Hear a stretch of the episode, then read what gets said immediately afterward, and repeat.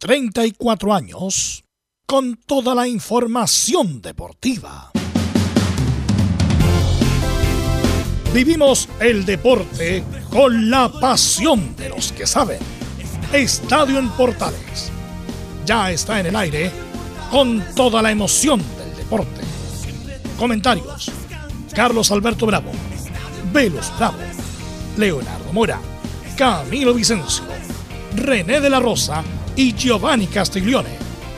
Reporteros: Belén Hernández, Nicolás Gatica, Felipe Holguín, Laurencio Valderrama, Juan Pedro Hidalgo, Rodrigo Jara, Rodrigo Vergara y Alfonso Zúñiga.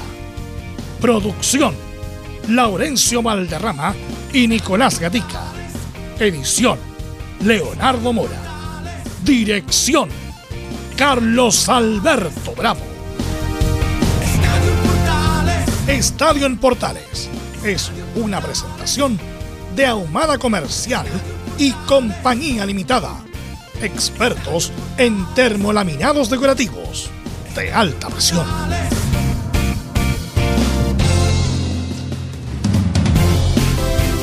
Hola, hola, ¿qué tal? Buenas tardes. Ya estamos viviendo el día 3 de febrero del 2022. O'Higgins, La Serena, en el campeonato. Manuel Ojeda, falta solo el visto bueno del director técnico para llegar a la U, ¿será verdad? Y Cañete y Luján buscan una alternativa para mandarlos a préstamo. En Audax italiano hay novedades. Agüet en la Universidad Católica espera volver a la brevedad y Juan Leiva podría ir a Unión La Calera. Eso nos va a contar todo justamente Belén en el día de hoy. Y Pepe Roja sigue en Curicurio y también llega Rodrigo Holgado, ex Audax y Esgrima de la Plata. Y en Calama, a fase 2. En el debut del esperado equipo de Astorga, se jugará sin público. Este más en la presente edición de Estadio Portal y vamos de inmediato con ronda de saludos. De inmediato partimos con don Nicolás Ignacio Gatica, que nos va a informar de... Sí, buenas tardes a toda la audiencia de Estadio en Portales. Claro, en el equipo popular en Colo Colo hoy se hizo una despedida oficial, por decirlo de alguna manera. ¿Cómo están? A Iván, a Iván Morales, justamente que estaba ahí con Daniel Morón, el Mundo Valladares, que también una camiseta conmemorativa, así que se le hizo la despedida ahí en el Estadio Monumental a Iván Morales. Revisaremos por supuesto cómo está el equipo para el día domingo frente a Everton de Viña del Mar y de hecho también tenemos algunas novedades del conjunto Viña Marino. Perfecto, muchas gracias Nicolás Gatica. Y vamos de inmediato con Felipe Holguín ¿Es verdad que se acerca Ojeda a Universidad de Chile, Felipe Holguín? Muy buenas tardes, don Carlos Alberto. Gusto en saludarlo nuevamente a usted y a todos los oyentes de Estadio Portales que nos escuchan a esta hora de la tarde. Claro, bien, como lo decía usted en titulares, eh, se aproxima ya pronto a hacer nuevo refuerzo sur el flamante, el jugador eh, Emanuel Ojeda, quien podría convertirse en, eh, en este nuevo mediocampista que busca tanto el cuadro de la Universidad de Chile. Por supuesto, también tendremos declaraciones del técnico Santiago Escobar, quien habló en la previa al duelo ante Unión La Calera y las declaraciones eh, también de Ignacio Tapia, el otro refuerzo también del cuadro de la Universidad de Chile. Esto y mucho más en Estadio, en Portales. Perfecto, muchas gracias Felipe Alguiri. Saludamos de inmediato a Belén Hernández que nos va a contar todas las novedades. Hay muchas novedades en la Católica. Belén, ¿cómo le va? Buenas tardes. Muy buenas tardes, don Carlos Alberto, y a todos los que nos escuchan a esta hora. Sí, eh, como bien lo decía usted, bueno, vamos a estar revisando eh, las últimas palabras que, tuvo Albert Huerta en su despedida en San Carlos de Apoquindo. Recordar que, que se va a México, al Toluca de México. Y también vamos a estar eh, revisando cómo se, se, ha reforzado el próximo y primer rival de, de, los Cruzados para este nuevo campeonato 2022, Coquimbo Unido. Así que esto y más en Estadio Portales. Perfecto, gracias Belén. Y como siempre, Laurencio Valderrama nos va a contar todo lo que está pasando los equipos de colonias. Laurencio, ¿cómo estás? Buenas tardes. Muy buenas tardes usted, Carlos Alberto, y para todos quienes nos escuchan en el Estadio Portales Edición Central. En primer término, eh, vamos a estar brevemente en el primer bloque con algunas declaraciones de, Pablo Milá sobre la posibilidad de que Chile pueda recibir a Uruguay en Calama. Ojo que se está analizando esa posibilidad. Iremos muy breve con eso, eh, también con lo, que decía Garimel al respecto. Y por supuesto, en las colonias eh, veremos en qué está el tema de los nuevos dueños del Autas italiano y cómo también espera Palestino su debut ante Unión Española con un nuevo refuerzo en un defensa argentino en sus filas. Estimados en Estadio Portales. Perfecto, muchas gracias Lorenzo Valderrama, nuestros comentarios. Tenemos el saludo, sí, antes de Rodrigo Jara. Ah, está Rodrigo por Sí, ahí, lo Rodrigo escuchamos. Jara nos va a informar de Curicó. ¿Cómo está Rodrigo? Buenas tardes amigos de Estadio Portales. Hoy vamos a contar a modo de un informe bastante rápido la situación de este brote de COVID en las juveniles de Curicó Unido, donde hay cinco, se informaron a través de un comunicado, cinco contagiados.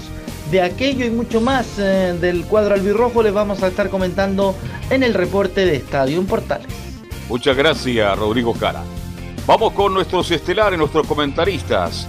Camilo Marcelo Vicencio Santelice, ¿cómo le va? Buenas tardes. Muy buenas tardes, Carlos, para usted y todos los auditores de Estadio en Portales. Ya en la previa, las horas previas al comienzo de este nuevo torneo nacional, con los debuts de los equipos grandes también el fin de semana y mañana con O'Higgins y La Serena. Así es. ¿Qué tal, Velo? Buenas tardes, ¿cómo le va? Así es, pues ya pasó la vorágine de la- del mundial, va, del mundial, de la clasificatoria, eliminatoria, como se llame, y ya nos abocamos justamente como con esa frase histórica extraordinaria de Julio Martín. Volvemos a lo nuestro, volvamos a lo nuestro, eh, que grafica muy bien nuestro campeonato, así que bueno, todos con las ilusiones renovadas, de una mejor campaña a los que le fue mal, a ratificar lo que le fue bien con el caso de la Católica y dar el salto como lo que estuvo muy cerca de eh, ser campeón. Así que, sin más, vamos con los titulares que era nuestro compañero Nicolás Gatica. Claro, por supuesto, y antes del inicio del campeonato, como ya lo comentábamos, revisamos los últimos movimientos de los clubes para esta temporada. Coquimbo Unido sigue sumando jugadores y anunció la llegada del ex Iquique y Guachipato César Huanca. Curicó Unido renovó al defensor José Pepe Roja denunció al ex goleador de Audax y Coquimbo Rodrigo Holgado. En la octava región anunció Guachipato al volante Jimmy Martínez y el regreso del goleador Juan Sánchez Sotelo. En La Serena se suman el equipo de Basay Jen Bass de Antofagasta, Diego Ulloa, préstamo de Colo Colo y Gustavo Fuentealba de Puerto Montt. Antofagasta suma al delantero Brian Hurtado, el venezolano que fue el máximo artillero de Cobresal con 12 goles. Lo decíamos Everton, que no suma nuevos jugadores, pero confirma que el portero uruguayo Franco Tornachoy volverá en abril por debido a un tumor maligno. En Chinos por el mundo esta tarde por los cuartos de final de la Copa del Rey en España, el Betis de Pellegrini sin Bravo por lesión visita a la Real Sociedad. En Italia fue presentado el volante Luis Rojas en Boloña y dijo en su llegada que su principal referente es Arturo Vidal. Ahora en Colombia, Sebastián Leighton, ex jugador de La Serena, marcó el único gol en triunfo del Deportivo Cali, dirigido por Dudamel 1-0 ante el Pereira. En noticias del tenis, esta tarde Alejandro Tavilo enfrenta en octavo de final del ATP 250 de Córdoba al español Carlos Taberner. Mientras que Cristian Garín, número uno de Chile, jugará ante el argentino Sebastián Báez. Además, Chile ya tiene sede para jugar la Copa Davis. El lugar será el Club de Tenis Unión de Viña del Mar, donde el 4 y 5 de marzo recibirán a Eslovenia. Esta llave es válida por el repechaje del Grupo 1 Mundial. Y se acaba de confirmar hace instantes nada más oficialmente la baja del austriaco Dominic Thiem del Chile Open. Lamentablemente el pupilo del Nico Mazuker, el gran atractivo de este campeonato, no jugará ningún torneo de la gira sudamericana. Esto y más en Estadio en Portales. Una pena, realmente una pena la bajada de Tim, se había bajado de Córdoba allá y estaba entrenando acá en Sudamérica, estaba entrenando, no sé, estuvo en Chile, Camilo, entrenando con Mazú y, y desafortunadamente, sí, Sí, justamente eh, eh, nos acaba de, de llegar el comunicado eh, por parte de la de la, eh, de la organización, Re- recordemos que está eh, Catalina Fillol, hija eh, de Jaime Fillol como directora, solamente una pequeña, un pequeño alcance, estaba listo para debutar en el, en el ATP 250, de hecho si ganaba Nico Jerry su partido iba a jugar ante Dominic Thiem en octavo de final del, del ATP de Córdoba, Re- recordemos que era segundo sembrado, por ende estaba libre la primera ronda, pero el día domingo por la tarde, o sea, el lunes por la tarde, perdón, confirmó que él tenía una, una lesión en la muñeca. En, la mano. Entonces, lógicamente, esa lesión le impedía jugar el ATP de Córdoba. Y ahora eh, se confirma esta baja en el ATP de, Santiago y dice lo siguiente, muy brevemente. El segundo sembrado del, del, Chile Open, el austríaco Dominic Thiem, decidió restarse de su participación para enfocarse en la recuperación de una molestia en su mano que lo había obligado a retirarse del torneo de Córdoba hace unos días, lo que indicábamos recién. Según explicó el mismo jugador en su minuto, se trata de una distensión de ligamento en los nudillos y si bien en un principio se mantuvo un suelo eh, latinoamericano, sudamericano, con la esperanza de jugar Buenos Aires. Y Santiago, el equipo del el, equipo, el staff del pupilo eh, de Nicolás Mazú optó por no arriesgar la recuperación con miras al resto del torneo. Y lo que dice muy brevemente también eh, Fillón es lo siguiente, es una baja sensible porque queríamos verlo jugar en Chile, conversé con su staff y me consta que hicieron todo el esfuerzo por estar presentes, pero no se pudo. Esperamos que se recupere muy pronto y podamos tenerlo en el futuro mostrando el gran nivel que lo caracteriza. Es lo que explicaba eh, Catalina Fillol, la directora del Chile Open, por la baja sensible de, de, Dominic Tim, que como bien comentaba el, Nico Gatica, se pierde toda la gira sudamericana, que incluye, entre otras cosas, el ATP eh, de Buenos Aires y el ATP 500 de Río de Janeiro. Sí, una pena, una pena, hubiera sido un nombre estelar, de los más importantes de, todos los tiempos del torneo. Bueno, Marcelo Ríos, Tim, Nadal, Fernando González, de los que han participado, ah, parece que Alex Correcha también participó, Verazategui en su momento, como nombre estelares me refiero. Eh, así que una pena, una pena en los nudillos de la mano, según lo que indica Laurenzo, sí que una pena, era la estrella sin duda del torneo que se iba a desarrollar en San Carlos de Poquinto y no lo vamos a poder tener. de hecho, Velus, sí. este torneo que es ahora en 21, el 21 de febrero, en dos semanas más, tres, sí, por ahí justamente que va a comenzar en San Carlos de, de Apoquinto este torneo. En dos semanas más, así que una realmente una pena. Bueno, muchachos, hoy día, sí. Y, como, y, por este motivo eh, es el, noruego eh, Casper Ruud, queda como el máximo favorito, recordemos que él es eh, top 10, y también jugar este torneo Kitan Garin, que actualmente es el número 17 del mundo. Y por cierto, Taro Daniel, el japonés, será reemplazante de, de Dominic Team, justamente el mismo japonés que le ganó al, al jugador em, a Tomás Barrios en el Australian Open. Desafortunadamente pasa algo muy extraño con Garina como que si le gana o pierde, como que da lo mismo. Eh, y una pena, ¿por qué una pena? Que no produce en el hincha chileno pasión, fervor. A lo mejor porque debutó muy joven en Copa Davis y, perdió siempre. A lo mejor le hicieron un daño a haberlo hecho debutar tan joven. Debutó Arce Mayuda Laurencio con 16, 17 años, Sí, el, debutó el 2013 en Copa Davis y solamente eh, un tema que, bueno que lo, han comentado mucho los periodistas especializados en tenis, que eh, defienden cerca de mil puntos en esta ronda de la gira sudamericana, así que tiene que ganar urgentemente Garín, sobre todo en la semana del ATP de Santiago, porque defiende el título. Entonces, por ejemplo, eh, digamos, esperemos que no pase así, pero si, si pierde, por ejemplo, en cuartos de final, perdería muchos puntos y caería bastante en el ranking de la eh, ATP si es que no, si es que no llega por lo menos a la final. Sí, pero yo voy más Es un mérito, yo lo he dicho acá, es un mérito total estar dentro de los 20 mejores del mundo. ¿Quién puede decir que es alguien bueno en alguna actividad mundial y estar dentro de los 20 mejores del mundo? Difícilmente algo lo puede decir. Bueno, Garín lo puede decir.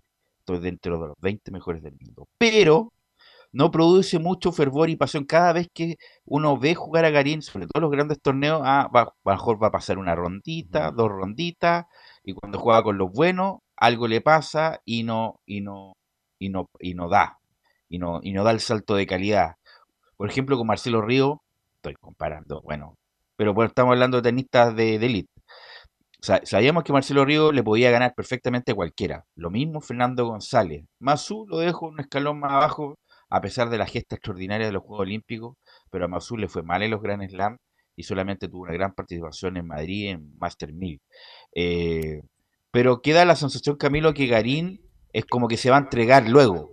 Eh, que, no, produce el además después de lo que pasó con los Juegos Olímpicos donde eh, este muchacho desistió de ir, como que el hincha chileno, el hincha normal que está preocupado de las noticias, del Twitter, cómo va el resultado, como que ya le da lo mismo, desafortunadamente uno lo ve en las redes sociales y, en el medio en general, le da lo mismo lo que pase por el futuro de Garín. Lo siguen más los que están dedicados al deporte, justamente los que estamos, estamos dedicados, de hecho, hace dos semanas que estuvo participando justamente en Australia, ahí también eh, lo seguían, me acuerdo que jugó una noche, el 20 de enero, ahí jugó y ahí lo seguía, pero más los que estaban eh, dedicados justamente al deporte, pero claro, no causa eso y entiendo la comparación cuando Fernando González, recuerdo esa temporada, ese verano del año 2006, por ahí, y que, y que llegó a esa final de Australia también, y después vino a Santi- al torneo de Viña y era imperdible verlo jugar. Lleno, todas las imperdible. noches lleno. Sí. Todas las noches lleno. El problema parece, Velo, que tiene problema, no sé, de concentración, Garín, porque usted bien lo dice, no prende, no entusiasma a la gente. Garín ganó uno, ganó dos. Cuando pierde Garín, y cuando pierde Garín, bueno, uno dice, bueno, va a Bueno, ser el un mismo se ha quejado, de esas características. El mismo se ha quejado en redes sociales que es como demasiado el bullying contra él. A lo mejor por eso mismo es una acumulación de cosas. Él debutó muy temprano en Copa Davis y, y- perdió muchos partidos que entre comillas debió haber ganado en su inicio. En la ATP Cup ganó un partido solamente. Después eh, en los grandes torneos también nunca digo como, ah, le ganó, no sé, pues, le ganó a Tim, por ejemplo, en octavos de final. Ah, perfecto. Nunca daba como esa sorpresa. Siempre le gana los que tiene que ganar y a los grandes jugadores como que se subordina. Entonces, ¿qué hace esa sensación? Eh, antes, no sé, pues Masu, insisto, tenía menos condiciones que, bueno, mejor, era mejor de la cabeza que... Aunque Garín, insisto, Garín está- ha ganado casi los mismos torneos que Masu, ¿ah? Eh, bueno, tiene mejor ranking Masu, que llegó a ser 9 en el mundo en algún momento. Garín 16, 17 es su mejor ranking.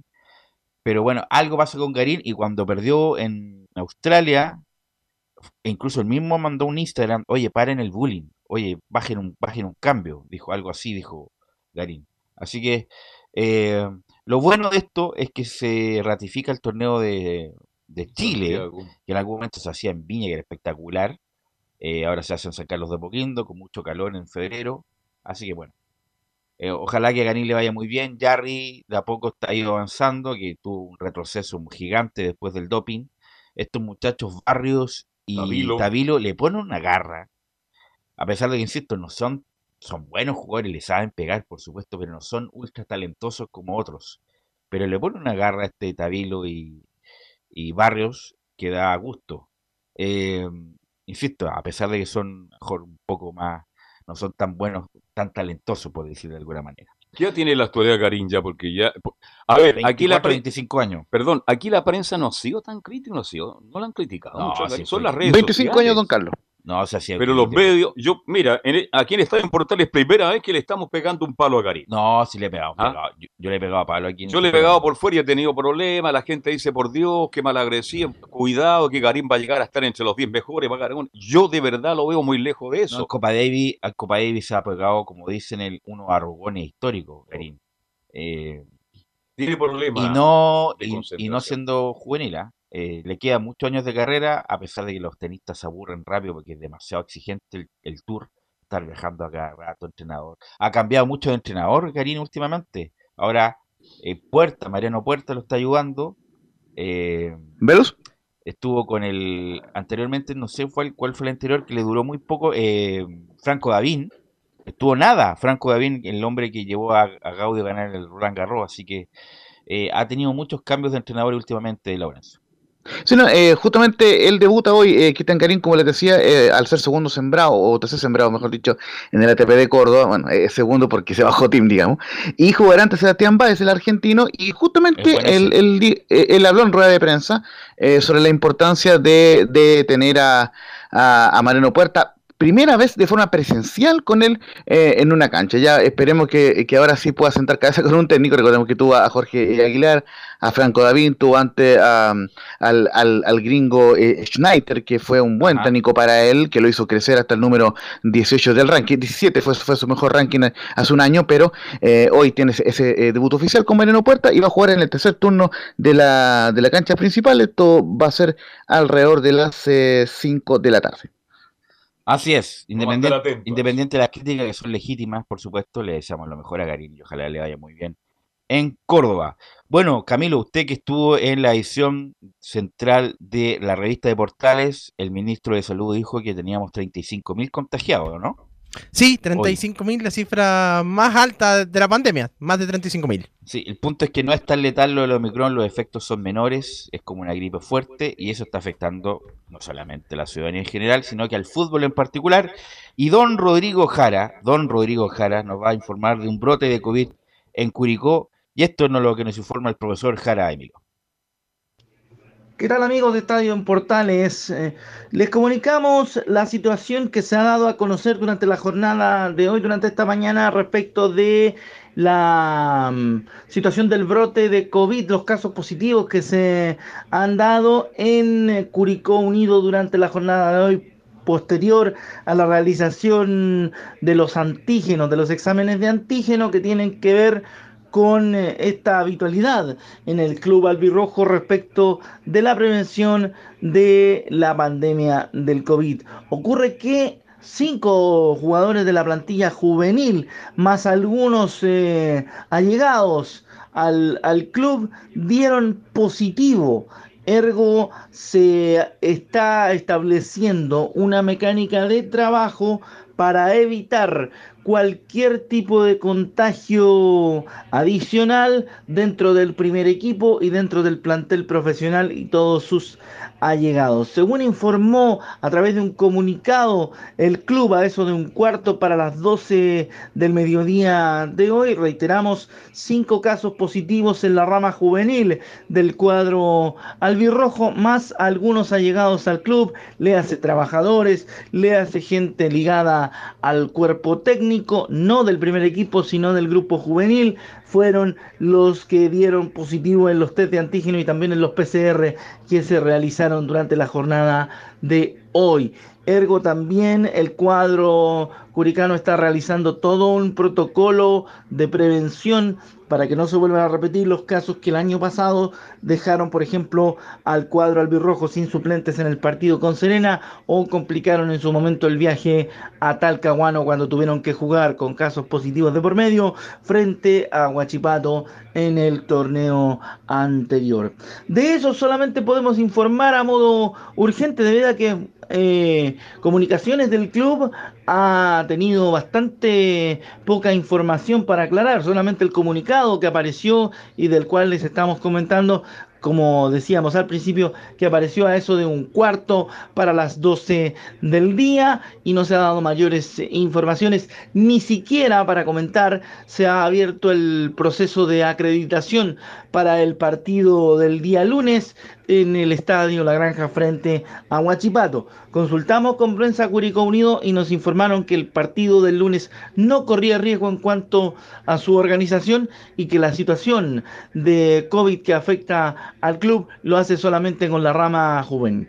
Eso es lo que podemos informar con eh, esta información de última hora que tiene que ver con estos eh, cinco casos de COVID positivo en la rama juvenil del cuadro albirrojo. Adelante ustedes allá en la capital. Este, agreguemos lo deportivo. Pepe Rojas renovó con Curicó Unido. Fabián Cerda renovó y lamentablemente su departamento casa fue robado. Estaba muy preocupado. Lo, pilló, lo pilló. Los vecinos pillaron justamente al, delincuente o a los delincuentes. y también la cara, del delincuente era para pedir pega en cualquier transnacional, la cara del delincuente que, atraparon. Ya.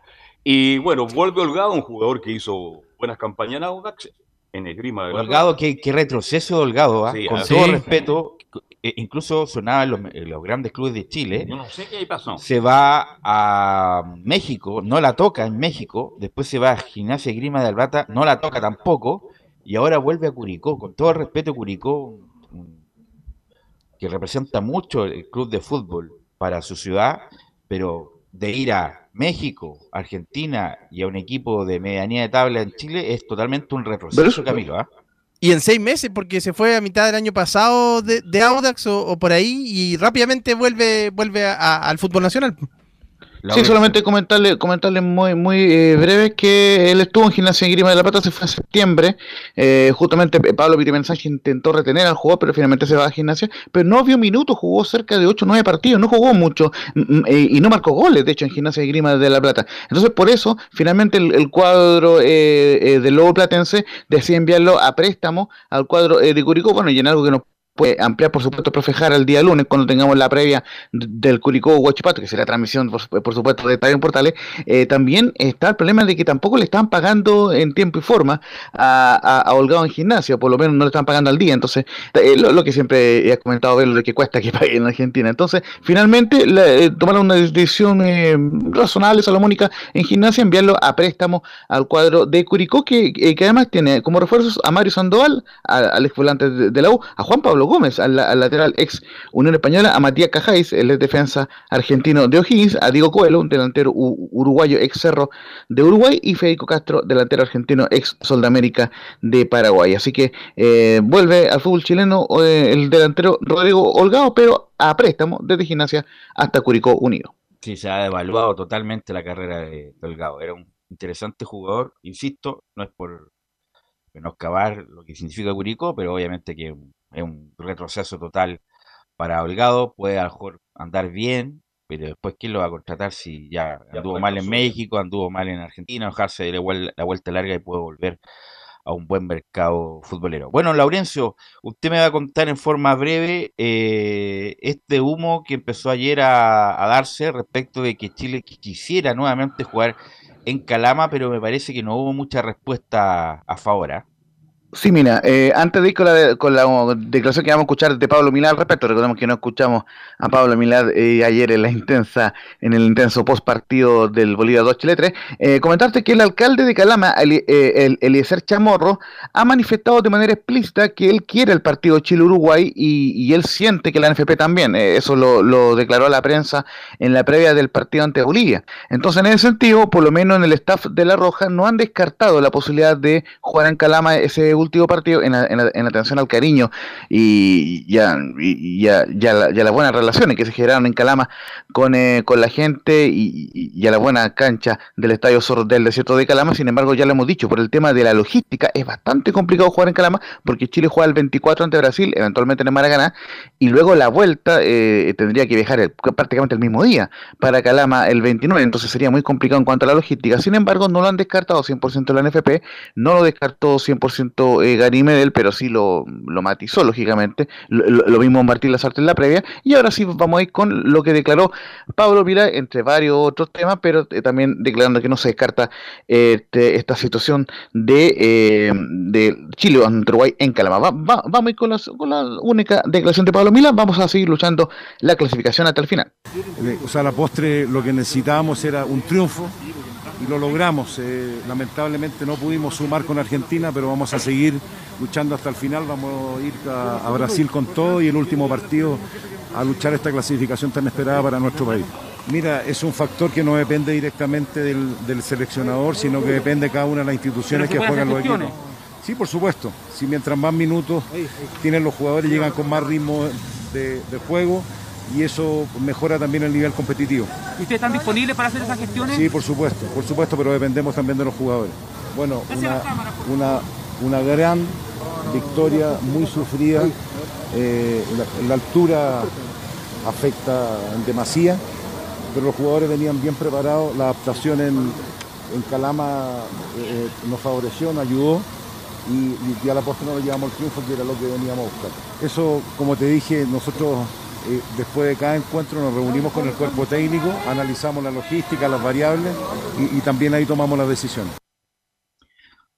Bueno, esto no, tiene sentido, Chile no va a jugar en Calama. Ah, no va a jugar en Calama, insisto, fue muy buena la atención, Calama se portó muy bien, pero no sacamos ventaja de ningún tipo, ni en el juego, ni en el resultado con Argentina, y menos Uruguay le hemos ganado muchas veces en Santiago, así que no, la verdad, además Chile tampoco se vio muy, muy, muy cómodo en Calama con, jugando, así que mejor jugárselo todo, así es que llegamos a tener esa opción, jugarse en Santiago como siempre no hemos jugado la opción. En San Carlos, dice usted. En San Carlos, en el Nacional, donde sea, pero en Santiago y, tenemos la arma, eh, tenemos la arma suficiente, aunque a fines de marzo, ¿ah? así que perfectamente podrían entregar el Nacional. Ese partido el 29, ¿no? Sí, por ahí. Es el 29, sí, es el 29 de marzo. La información que manejamos es que Chile va a jugar en San Carlos de Apoquindo ante Uruguay, pero lógicamente falta la confirmación oficial de la NFP, que tiene que ser pronto, tiene que ser de aquí a más tardar a dos semanas, porque obviamente tiene que ser mm, en más de un mes, eh, el previo al, al partido,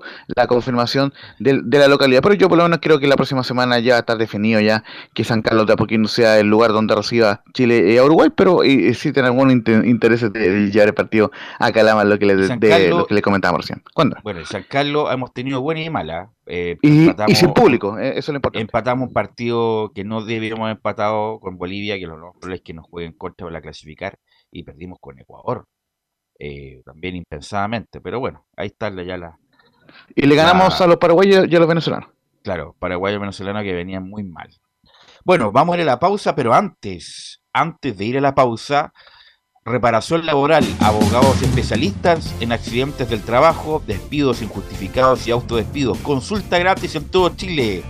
www.reparacionlaboral.cl Servicios integrales jurídicos, no lo dude. La respuesta es reparacionlaboral.cl. Vamos a la pausa y volvemos con los clubes del fútbol chileno.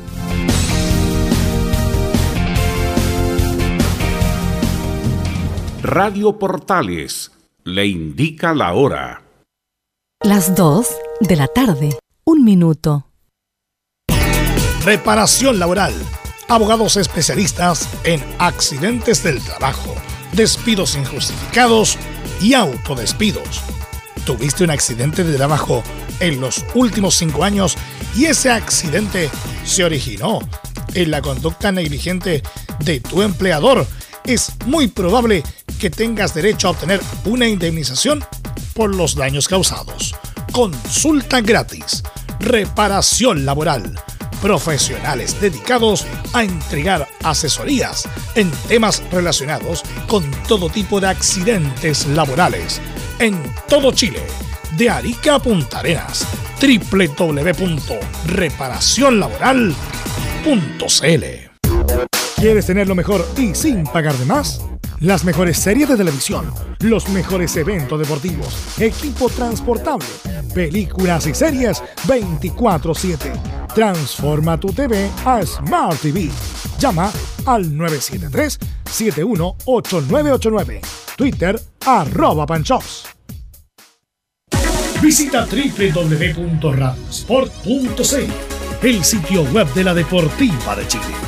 Programas, noticias, entrevistas y reportajes, podcast, radio online y mucho más. Todo lo que pasa en todos los deportes lo encuentras en www.radiosport.cl. La Deportiva de Chile en Internet. Porque lo bueno puede ser aún mejor. Prepárate a conocer la evolución de la Primera de Chile. Bienvenido a Portales Digital. Ingresa ya a www.radioportales.cl y descubre nuestra señal en vivo en audio y video, además del tradicional 1180m. Mantente al día con las últimas informaciones de Chile y el mundo e interactúa con nosotros a través de nuestras redes sociales en Facebook, Twitter e Instagram. Recuerda www.radioportales.cl La nueva multiplataforma de la Primera de Chile ahora es aún mejor. Termolaminados de León. Tecnología alemana de última generación. Casa Matriz, Avenida La Serena, 776, Recoleta. Bono 22 622 5676. Termolaminados de León. Vive el verano en Portales Digital. La Primera de Chile, viendo el país de norte a sur.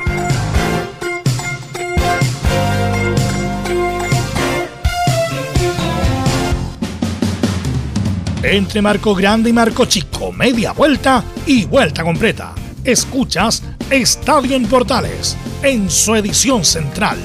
La Primera de Chile, uniendo al país de norte a sur.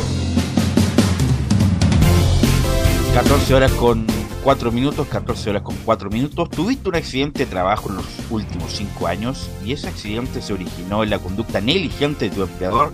Es muy probable que tengas derecho a obtener una indemnización por los daños causados. En reparación laboral te asesoran y acompañan abogados especializados en el derecho del trabajo. Los resultados los respaldan. Consulta gratis a lo largo de todo Chile. Encuéntralos en www.reparacionlaboral.cl www.reparacionlaboral.cl y obtendrá la respuesta. Así que no lo dude, reparacionlaboral.cl. Bueno, el domingo juega la U, el domingo a las 6 por supuesto va a ser transmisión de Estadio en Portales y hay novedades en la U. Felipe, sean las entrevistas de Rollero en el Mercurio el día de hoy, también de Escobar en la última noticia y hoy día también Rollero va a hablar en un canal de televisión de una cadena internacional. Así que novedades hay, Felipe Holguín. ¿Qué tal, Velus? Eh, te saludo nuevamente a ti y a todos los oyentes de Estadio en Portales que nos escuchan a esta hora de la tarde, por supuesto para llevar el informe de la Universidad de Chile.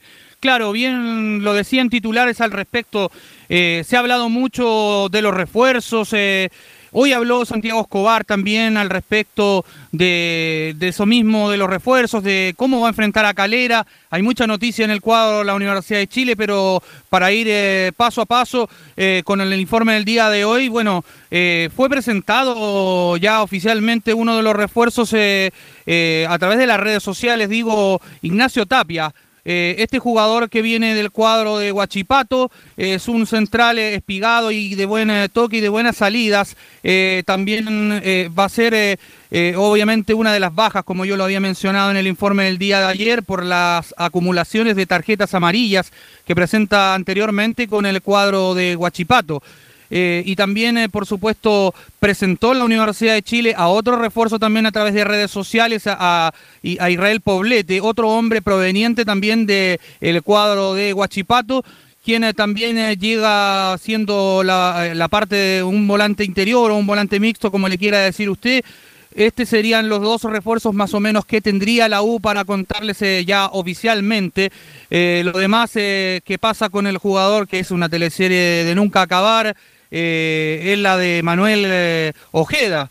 Eh, ayer yo pude conversar con un periodista que cubre Rosario Central y bueno, se llegó al, monto ya exacto que lo tengo acá, que es de 1.500.000 eh, que tiene, que fue lo que ofreció la Universidad de Chile, digo, a Rosario Central por el 70% del pase.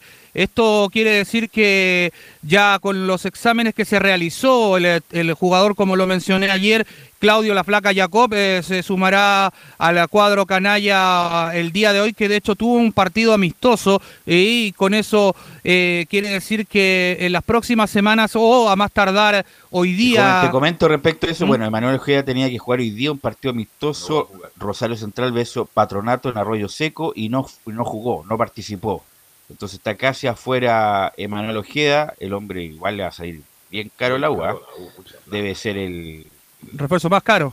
Más caro del, del mercado, del mercado chileno.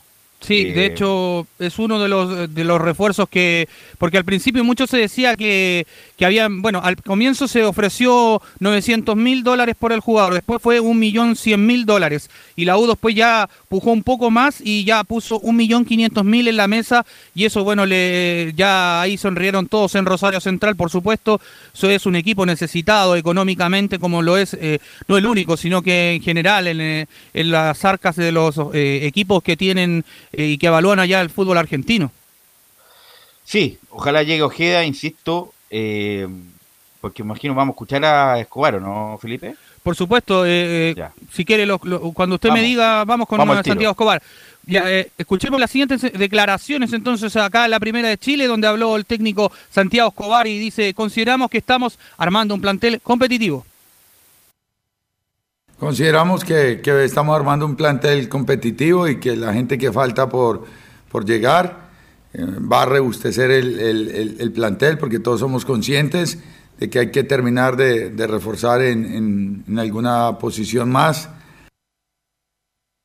Y esa es la pregunta, ojalá no en una posición más, pues en dos, pues dos, bueno, Ojeda como volante central y otro central, si la uno llega a otro central, ahí sí que agárrate Catalina, como dicen los cronistas antiguos, porque tiene a Carrasco, que lo vi muy mal, tiene a este muchacho, bueno, Tapia, que debería ser titular, pero necesita otro de experiencia, no, no a jugar con este muchacho mm. Carrasco boliviano que se ha visto tan mal.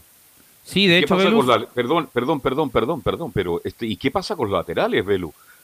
Hay que contratar un lateral porque Antilla No, no va a haber la contratación de lateral. y Morales pasan lesionados y la U no tiene laterales. Va a enfrentar a Unión La Calera en el debut del campeonato sin No, laterales. pero Morales va a estar. Morales estar. pero por derecha se habla de Castro. No Y sé, Pito se Contreras, habla de- ¿ah? Pito Contreras. de Contreras. Entonces un equipo que pretende, oiga, todos decimos lo mismo, no, que está arrancando, no, no, porque estos son los puntos que se echan de menos después. La U tiene que arrancar de la mejor manera posible ante un duro rival como Unión La Calera y resulta que no tiene un plantel para enfrentarlo. Con todo respeto lo digo, ¿ah? porque es un equipo que se está conociendo, pero en defensa la U va a mostrar muchas, muchas debilidades. Es el problema, bueno, si llega Ojega y si, ¿qué pasa con, bueno, por eso le preguntaba, ¿qué pasa con Luis Felipe Gallego, Felipe Holguín? Está, como les decía ayer, la única traba. No, no. Se decía que venía viajando ayer, pero eran solamente especulaciones. Este jugador que milita en el fútbol griego eh, tiene contrato vigente hasta el 2023 y esa es, esa es la única traba, el contrato. La U tiene que entrar ahí a negociar, se hablan de 300 mil dólares a 500 mil. Eso es por lo que yo he podido averiguar al respecto, que tendría que pagar la U para que este jugador se, haga, se pierda ese vínculo que tiene con el cuadro griego y poder llegar a la Universidad de Chile.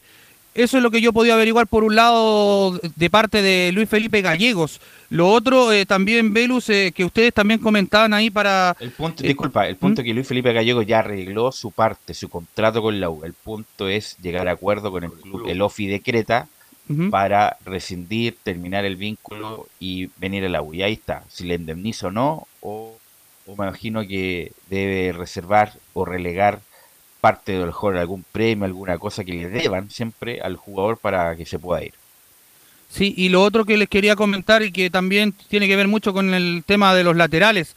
Marcelo Morales ya le dieron el alta del desgarro que tenía eh, y va a poder ser titular ante el cuadro de Unión La Calera. El otro jugador que también pude hablar hace un momento es con Lucas Asadi, también que tenía una lesión en el, en el sóleo, eh, si no me equivoco bien, eh, y me dijo que también va a estar eh, listo para el partido también contra Unión La Calera y que podría ser considerado. Ese es otro de los dos nombres que baraja también el cuadro de la Universidad de Chile. Y lo otro que, bueno, mencionaba don Carlos Alberto, el lateral derecho. Simón Contreras le gana la pulseada en ese aspecto a Daniel Navarrete, quien juega casi siempre ahí en esa, esa es su posición habitual, se pudiese decir.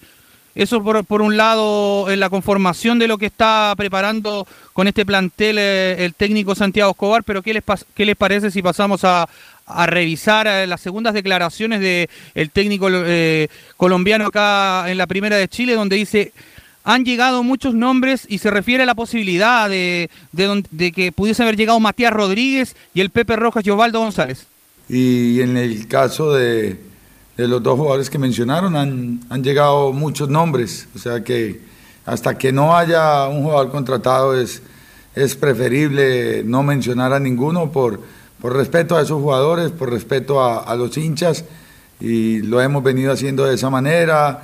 Llegó Ignacio Tapia, cuando firmó se anunció, ahora eh, Israel Poblete, se menciona que está en conversaciones lo, lo de Ojeda, eso es lo oficial, y si llega algún otro jugador, pues ya, como te digo, los conductos regulares son los que van a, a oficializar el nombre de, de algún jugador más, porque si no es entrar en, en especulaciones que no quisiera entrar. Bueno, insisto, eh, declaró bien ahí el técnico colombiano, muy acento de, El Medell- Chago Escobar, de ¿eh? Medellín. Sí. Eh, sí, con el, el equipo ideal sería. Eh, Te lo digo el que tengo yo, Mira, sí. pero yo creo que sería, disculpa, sería Galíndez, Andía, eh, Tapia y el central que llega, porque Carrasco no da el ancho y el otro muchacho Tapia Alarcón tampoco. Morales, Ojeda, Israel Poblete, Luis Felipe Gallego, Jason Vargas y los dos de arriba yo me la jugaría con Ronnie Fernández y Palacio que los dos andan bien. Y ahí ten- tiene alternativa a Aranguis, tiene alternativa a Junior Fernández, tiene alternativa a Franco Lobo. Arriba la U está bien, Está bien. está bien, Bien. cubierto. Si el punto Camilo es el medio, el medio y la- y sobre todo los, los dos centrales, ¿ah? Con los dos centrales, para ahí es lo que le está, lo que le falta, y bueno, y el, y el volante central que, que ya sería el que llega a Ojeda, pero con eso, ahí le encuentro sentido a la frase de, de Rollero de hoy día en el, en el Mercurio de que tenemos un plantel más competitivo que el año pasado. Si, si tú das ese equipo, eh, absolutamente sí. Ahora, Perfecto, tenemos a Morales, a algunos les gusta Morales. A mí, a mí me. A mí, yo mal, tengo dudas también. Por mal el eso, año pasado. por eso voy a ese tema. ¿Y quién lo reemplaza a Morales cuando no esté, les- cuando esté lesionado o cuando no reúna las condiciones mínimas para enfrentar un campeonato duro para la U? ¿Quién es el otro juvenil, ¿Qué, Felipe? qué otro, que- qué otro que- lateral izquierdo que tiene la U? por ahí? El José Ignacio Gatica es el otro jugador que tiene ahí en sus pretensiones también el cuadro de la U. También ese es un- uno de los nombres que, que baraja José Castro, perdón. José José Castro. Castro, exacto. Sí, José Castro es el... Que jugó el- con San Lorenzo, me acuerdo, en ese partido contra la U lleno de COVID y no jugó más. jugó Y con Boca, jugó por Claro. ese lado también. Claro, y jugó muy poco, hay que darle chance a este muchacho Osorio, que es talentoso, buen jugador. A Sadi también lo mismo. Eh, y yo creo que es buena la vuelta que le puede dar al Pito Contreras, porque el Pito Contreras a mí no me gusta de delantero porque le carece de técnica. Y a lo mejor corriendo toda la banda, metiendo, luchando, a lo mejor ahí puede estar su puesto, jugando por la banda y siendo el reemplazante de Andía en caso de alguna eventualidad, Felipe. Sí, y, bueno, hay otras declaraciones también al respecto de lo que va a ser este duelo que es eh, importante para Santiago Escobar. Lo dijo en, en conferencia de prensa hace un ratito. Pasemos a revisar las siguientes declaraciones del profe, donde dice salir a proponer y habla del duelo ante Unión La Calera. Eh, como lo repito y lo digo siempre, los partidos de fútbol eh, se dan en las tres zonas del campo, en el tercio primero, en el tercio medio y en el tercio ofensivo. Desde el mensaje estará siempre trabajar en el tercio medio y en el tercio ofensivo cuando eh, la zona del campo esté dispuesta para, para hacer pre- presiones con el bloque alto. Y habrá momentos donde hay que hacer bloque de espera en zona media para reducirle los espacios a un equipo que sabe jugar en esa cancha sintética. Entonces, eh, la disposición no va a ser meter el equipo atrás, todo lo contrario, salir eh, a proponer en la medida que, que el rival nos deje tener el balón y cuando no lo tengamos, seguramente establecer algunas referencias en qué zonas del campo debemos ejercer la- las presiones. Ahí estaban las declaraciones de Santiago Escobar. Ve los muchachos. Sí, insisto, eh, un tipo cuerdo, pero obviamente a los colombianos, ¿qué colombiano técnico le ha ido bien en Chile? Buena O- pregunta. O, o este el primer técnico, a ver si me ayuda. A Rueda le fue muy bien antes de No, pero a. Rueda, bueno, Antes horrible, horrible le manejó la selección chilena, le fue mal. Yo no recuerdo, ¿y qué, por ejemplo, colom- jugar colombiano le ha ido bien en Chile? Estuvo... Giovanni Hernández le Ah, fue bien en Colo Colo. Giovanni Hernández, sí, Sí, le buen- fue muy buen- bien. buen Sí. número Y 10. este muchacho Torres. Magnelli Torre partió mal y terminó bien. A mí me encanta Magnelli Torre, muy criticado al principio por Colo Colo. Faustino Edison Prilla. Mafla. Edison Mafla no le, no le fue bien en el agua a pesar de que era un valor importante.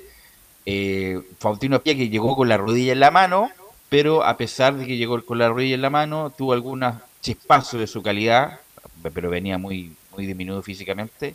Y este muchacho que se le va al penal con la final con Colo Colo, Ah, Laurencio. Candelo. Candelo. Candelo. Candelo, gran jugador Candelo. Gran Gran, número jugador, 10, gran pero número. quedó quemado por siempre por, eh, por ese por ese Por la irresponsabilidad de ejecutar un penal como lo ejecutó. bueno, si lo hubiera hecho, lo hubiéramos alabado igual que Abreu. No, pero era una final con 70.000 personas. y Abreu era cuarto, ahí. cuarto final del Mundial, po, Abreu. Bueno, pero Eh, que, por por algo eso. dicen el loco. Pero por eso te digo, Mm. es- una cosa es con el resultado. Pero técnicos colombianos, ¿ustedes se acuerdan de otro? No. Yo- me parece que puede ser el primero. Puede ser el primero. Sí, ¿ah? sí. Santiago Escobar, más encima en un club grande que va a tener mucha, mucha repercusión. Eh, ¿Algo más, Felipe?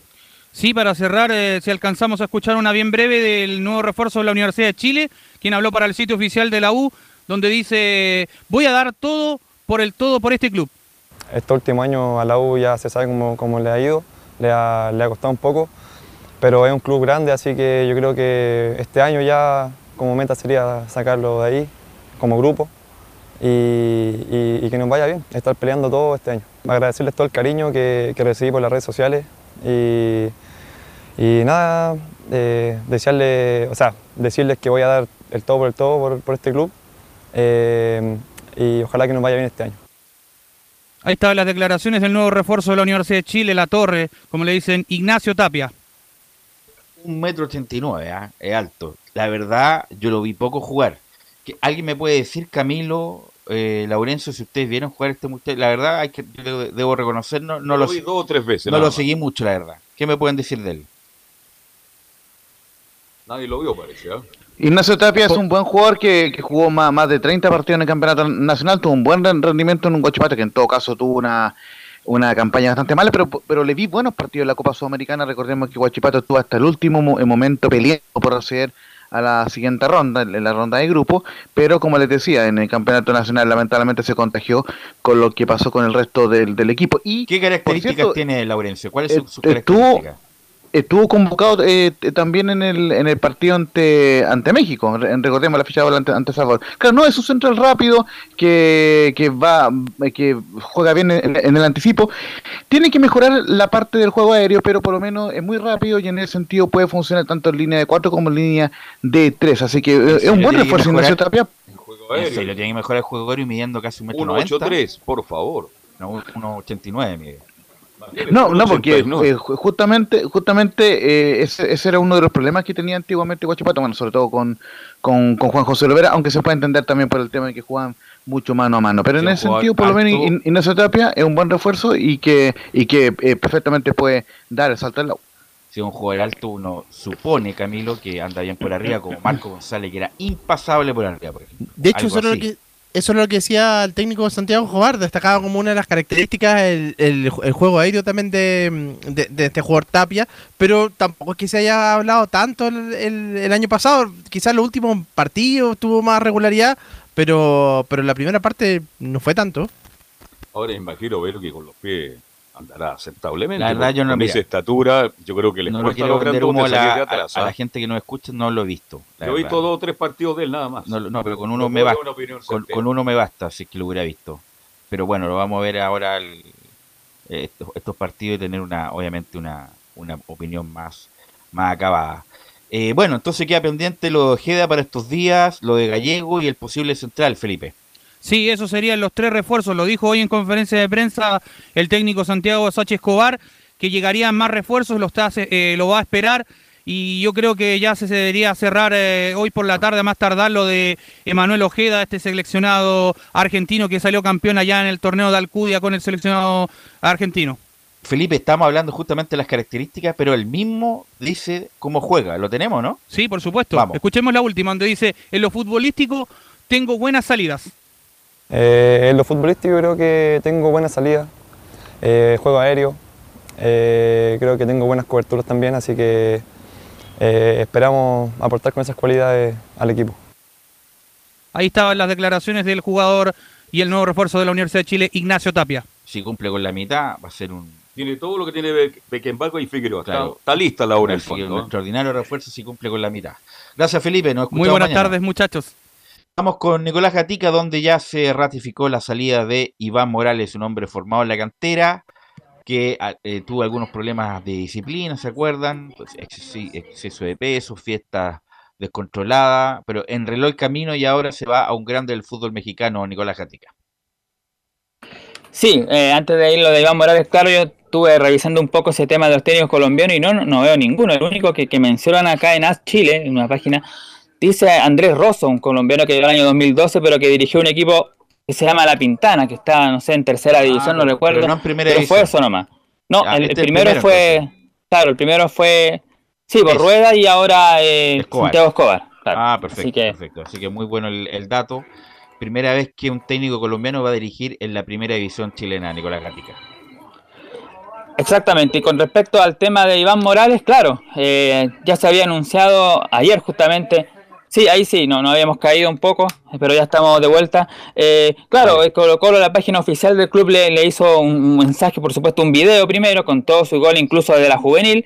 De hecho, dice Iván que te vaya bien, desde aquí le deseamos el mayor de los éxitos a Iván Morales y agradecemos infinitamente su paso por el cacique. Además dice, criado los pastos de Macul, sabrás cómo llevar la garra, el empuje y coraje en donde esté. Hoy día, claro, también el Club Colo Colo dice lo siguiente, a romperle Iván, Colo Colo siempre será tu casa, garra, empuje y coraje junto a Mundo Valladares y Daniel Morón le deseamos el mayor de los éxitos a Iván Morales en su nueva aventura y ahí muestran algunas imágenes entre Morón, Valladares, un niño, un niñito, no sé si será el hijo o algún familiar de Iván Morales y también sale una camiseta con el número 100. Me parece que jugó 100 partidos Morales, no sé, pero ahí está, es un pequeño homenaje que se le hizo a Morales que todavía hasta hoy día estaba ahí en Chile y seguramente en horas de la tarde ya viajará rumbo a México. Le pregunto a los comentaristas, parto por el Laurencio, que también reportea bastante Colo Colo. ¿Qué gusto te quedó el paso de Iván Morales por Colo Colo? Insinuaba mucho al principio. ¿Y cuál es tu conclusión de- del paso de este muchacho formado en la cantera por el club? Eh, ¿Sabe qué? Tengo la impresión, quizás la de mucho, mucho hincha, mucha gente que sigue Colo Colo, de que uno esperaba muchísimo más de Iván Morales, era el delantero llamado a reemplazar a Esteban Paredes, al menos desde la cantera, eh, era el máximo goleador de las divisiones menores en Colo Colo, y ciertamente le costó mucho afirmarse, de hecho quizás también fue una presión para él que mismo eh, eh, como que lo, lo bendijera públicamente, digamos, en su momento hace algunos años, y también le, afectó en cierto modo el haber estado en el contexto de, de toda esta crisis que tuvo Colo Colo, donde estuvo a punto de irse al descenso. Entonces ningún jugador joven puede rendir bien ahí en ese contexto. Eh, por ejemplo, el caso contrario de los jugadores de Católica, que, que, todos rinden bien porque están en, en- en un equipo armado. Bueno, dicho eso, cuando Colo Colo mejora y cuando Gustavo Quinteros eh, toma las decisiones, fue la mejor temporada de Iván Morales, ya lo decíamos en más de algún reporte, 17 goles en toda la, temporada, máximo goleador del torneo nacional en Colo Colo o, o- o de Colo Colo con 12 goles, más 5 goles en Copa Chile y uno en la Supercopa.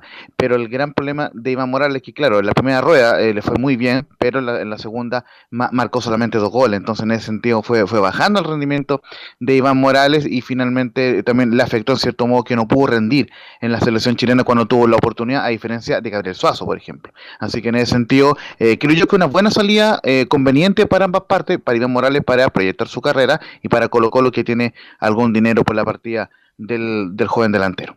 Camilo. Me quedo con el recuerdo que prometía bastante, se habló mucho ya desde el año 2016, con 2017 con, con Guede en, es- en esa época cuando lo hizo cuando lo hizo debutar justamente, que juega bastante por ahí, pero me quedo con la última campaña donde fue la que anotó, más goles con la temporada eh, anterior. Sí, un, jugador, un correcto jugador que uno sabe que no era, no era, por ejemplo, no es nueve probablemente tal, no es nueve. Porque a veces cuando es como el petrolero Mario Cáceres, ¿ah? que cuando agarra fuerza es difícil voltearlo. Pero uno me esperaba más de, de- este muchacho. Eh, por supuesto tiene una buena cuota de gol importante, la selección nunca anduvo, y tuvo oportunidades de jugar de titular en partidos de eliminatoria y nunca anduvo. Eh, Así que le deseamos lo mejor. Cruz Azul es un equipo muy difícil. Han ido varios y han fracasado rotundamente, como por ejemplo Emilio Hernández, que fue como un gran precio y fracasó rotundamente. Waldo Ponce, cuando se estaba consolidando, le vino la lesión también al, al- al tendón de Aquiles. Eh, bueno, Alberto Quintano en, el año Figura. set- en los años 70, eh, estuvo Huguito Droguet también. eh, así que es muy difícil el club. Es muy difícil el club. El Cruz Azul estuvo Igor Lisnowski también. Eh, así que ojalá le vaya muy bien. pero a mí me dejó bastante que desear eh, Morales como su rendimiento como delantero de Colo Colo Nicolás Gatica. Velus, al que le fue bien es a Pablo Galdame. Pablo Galdame, sí. Sí, donde- que llegó a la final donde- de la Copa Libertadores. y, y pierde el penal ahí en la bombonera Sí. con Pablo Galdames, pero sí, tiene razón, le fue muy bien a, a Pablo Galdames. eh, Y justamente por esa razón, muchachos, es que el Benja Galdames nace en México, por eso es que se generó todo este problema de, de que juega por México y no por Chile, porque nació el 2001 allá en México. Y algo relacionado con Iván Morales, que ya recordemos se fue, otro que abandonó, ya sabemos latamente, es eh, Javier Parragués, que de hecho ya tuvo sus primeras también palabras ahí en el fútbol brasileño, que, que además va a jugar con la 9 y no va a salir su apellido, va a ser Búfalo, eso va a decir la camiseta ahí de este jugador Javier Parragués. Ju- Justamente, precisamente sobre eso, sobre el tema de los 9, que se consultaba ayer también Estadio en Portales, cuáles van a ser. Bueno, Juan Martín Lucero va a ser el 9 principal, A todo evento, acaso, obviamente, si se lesiona no, pero él va a ser el número uno. Después, si no está él, las opciones que manejan son las siguientes. Bueno, Luciano Regada, que está lesionado, estará dos, tres semanas fuera. Cristian Santos, el venezolano, que está trabajando, pero que para Quinteros todavía no tiene opción. Alexander Oroz, este delantero que venía de Deportes Iquique. Y Damián Pizarro, un delantero sub-17 que debutó frente a Audax Italiano en ese partido el año pasado, cuando Colo Colo juega con juveniles y pierde por 2 a 0. Y otra opción que maneja un poquito más atrás es la de Marco Volados, que también puede ser como un- una especie de nueve. Esos son las- los nueve que hoy día tiene eh, Gustavo Quintero. Lucero, Arriagada, Santos, Oroz, Pizarro y Volados un poquito más atrás. No, pero volado. Entonces que se quede Morales mejor. No, pero volado no hace nueve por Nicolás Gatica. ¿Qué es lo mejor que tiene volado? La velocidad, que hombre por fuera. La velocidad por fuera. Claro, no creo que sea nueve. Ahí Santos, Arriagada y Arriagada sobre todo. Arriagada tiene futuro. Va, va- va- va a ser el 9. Tienen que darle la- también la chance de, de 9 de reemplazar a Lucero en caso de alguna eventualidad, Nicolás. De hecho, decir que Marco Volado no va en el equipo que se ha trabajado y que se ha definido no va a ser titular el día domingo. Los titulares van a ser Pablo Solari, Joan Cruz y Juan Martín Lucero. Se van a ser los delanteros que va a utilizar ahí eh, el, técnico Gustavo Quinteros el día domingo. Pero bueno, el día domingo colocó la debuta frente a Everton de Viña del Mar. Lo comentábamos también que le ha ido generalmente bien a Colo Colo estos últimos partidos debut. De hecho, la última vez que perdió Colo Colo en un estreno fue el año 2016, que pierde 2 a 1 frente a la Unión Española un gol que me acuerdo de hizo un golazo de tiro libre César Pinares, que juega por el cuadro rojo. Ahí había debutado, de hecho, Pablo Guedes la banca de, Colo Colo en ese torneo. Y de ahí Colo Colo ha enredado varios triunfos. De hecho, frente a la misma Unión Española, después le ganó 2 a 0, 3 a 1.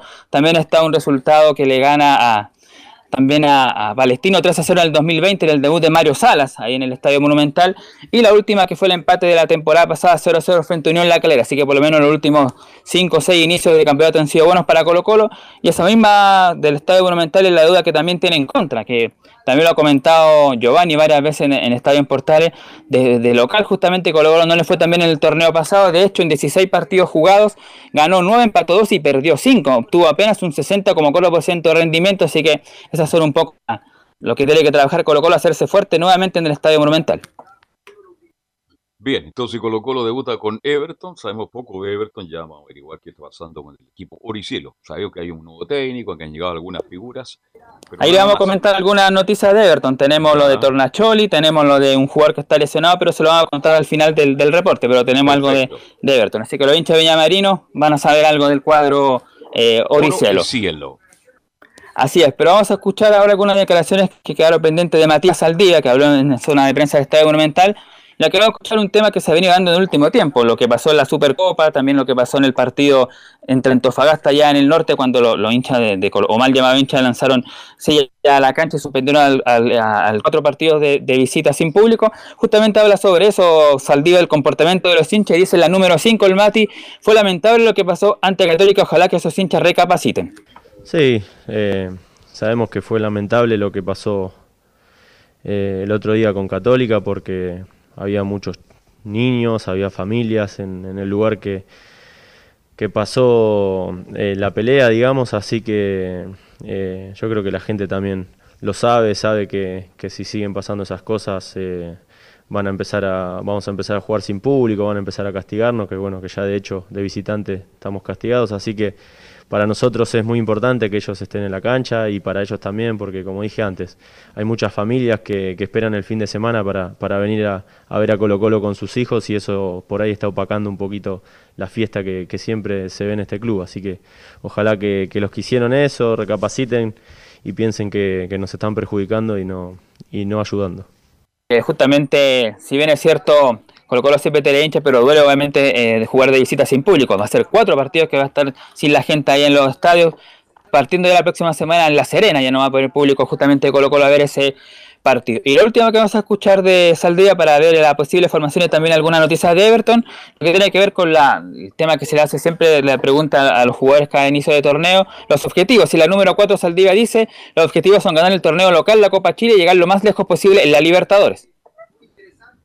Bueno, nos pusimos objetivos claros, que era ganar la Supercopa, que ya lo conseguimos, después ganar el torneo local y llegar lo más lejos en, que podamos en, la Copa Libertadores. Esos son nuestros objetivos de este año y por suerte ya, ya pudimos cumplir uno con la Supercopa, así que ahora, bueno, arranca, y la Copa Chile, perdón, me, me quedó también, eh, que es ganar todo lo, lo que podamos competir porque tenemos un plantel para hacerlo. Está entonces los objetivos comerciales, por lo único que le queda a Quintero ganar el campeonato nacional con Colo Colo, lo ganó con la Católica y en Colo Colo ha ganado Copa Chile y la Supercopa, todavía le falta por supuesto el torneo grande a Gustavo Quintero y eso es lo que va a trabajar Colo Colo para este año. Justamente pensando en el debut frente a Everton, la posible formación que ha trabajado Quintero sería la siguiente, el seleccionado Cortés en el arco, Óscar Opaso, Maximiliano Falcón, Emiliano Amor y el capitán Gabriel Soso por la izquierda, Esteban Pavés junto a César Fuentes, Gabriel Costa en el enlace y arriba, ya lo decíamos, Pablo Solari, Juan Martín Lucero y el delantero juvenil sub-21 del canterano Joan Cruz van a completar entonces el equipo de Colo Colo para el día eh, domingo. Ahora sí, sí, vamos con alguna, eh, alguna noticia de Everton. Vamos con el Ever Forever. A ver, ¿qué novedades tiene Everton de Villa del Mar? Bueno, la primera tiene que ver en el arco, de hecho recordemos por eso contrató a Fernando de Paul, ex portero de la U y también de San Luis de Quillota, porque Franco Tornacholi se le diagnosticó un cáncer lamentablemente en una zona testicular Claro, cuando estaba la vacaciones en Uruguay, ahí se le, se le diagnosticó, perdón, se le descubrió este tumor y por supuesto ya va a ser eh, operado y va a estar justamente un par de meses justamente después recuperándose y por eso volvería a fines de abril, recién ahí a fines de abril podría ya volver el portero Tornachuli, por lo tanto todo este tiempo va a ser el, tuto de Paul, el arquero de Everton, así que ahí va a haber tuto en la portería de, de Everton mientras Tornachuli se recupera de aquí a fines de abril. Y lo otro es una baja que ya tiene confirmada también aparte del portero Everton, el lateral que viene de Coquimbo Unido, John Salas, que tiene un desgarro y que también va a estar un par de semanas fuera de las canchas y no va a estar presente el día domingo. Así que eso a grande rasgos lo que pasa con Everton. Sin el portero titular Tornacholi y sin el lateral John Salas, con lesión. Y que tiene como entrenador al Paqui Menellini. Paqui así es. amigo de Lawrence. Eh, exactamente, sí. Así que ojalá le vaya bien al Paqui porque en la única parte que le ha ido bien es en Calera. Sí, sí. La y después estuvo en Audax. La segunda también le fue bien. Estuvo a punto de ir a Copa Libertadores directo, si no es por la derrota con la UL en ese historiado partido. Eh, en Audax no le fue bien y ahora va a un equipo tradicional de los más importantes de Chile como Everton de Viña del Mar, que eh, va a jugar Copa Libertadores. A pesar de Sensini, va a jugar Copa Libertadores. Eh, así que tiene que, hacer una, buena, tiene que hacer una buena campaña de Everton porque siempre al 3 y al 4, incluso estuvo ahí al borde de algún problema ahí en la, en la, en el, en la liguilla, si es que hubiera que hubiera seguido perdiendo. Así que ojalá le vaya bien a Everton, le vaya bien al Paqui en esa tradicional ciudad donde nos escuchan ahora. Así que un saludo para todas las hinchas de, Everton. ¿ah? De Everton. Está bueno ya. Se fue Zúñiga. Está bueno ya Cerato de Everton. Cerato se fue a Calama. Sí. Se fue a Calama. la, figura de Everton hoy día, el volante, ¿cómo se llama? El argentino, el zurdito. Cuevas. Cuevas. es la gran figura que tiene Everton. Ojalá hagan una buena campaña el Ever Forever. Ok, ¿algo más, Nicolás? No, para terminar el tema de Everton, decir que, bueno, quizá uno de los buenos refuerzos que trae Everton, que, que, se espera rinda en el campeonato, como fue en Católica, el Chuco Sosa. Vamos a ver si rinde tan bien como lo ah, hizo en la Católica el delantero Viña Marino. Claro, Ismael Sosa. Así que eso sería la noticia de Everton y de Colo Colo. Eso fue gracias a los mexicanos que están ahí a cargo de Everton de Viña Gracias, Nicolás. Vamos a ir a la pausa, Emilio, y volvemos con la Católica y las colonias.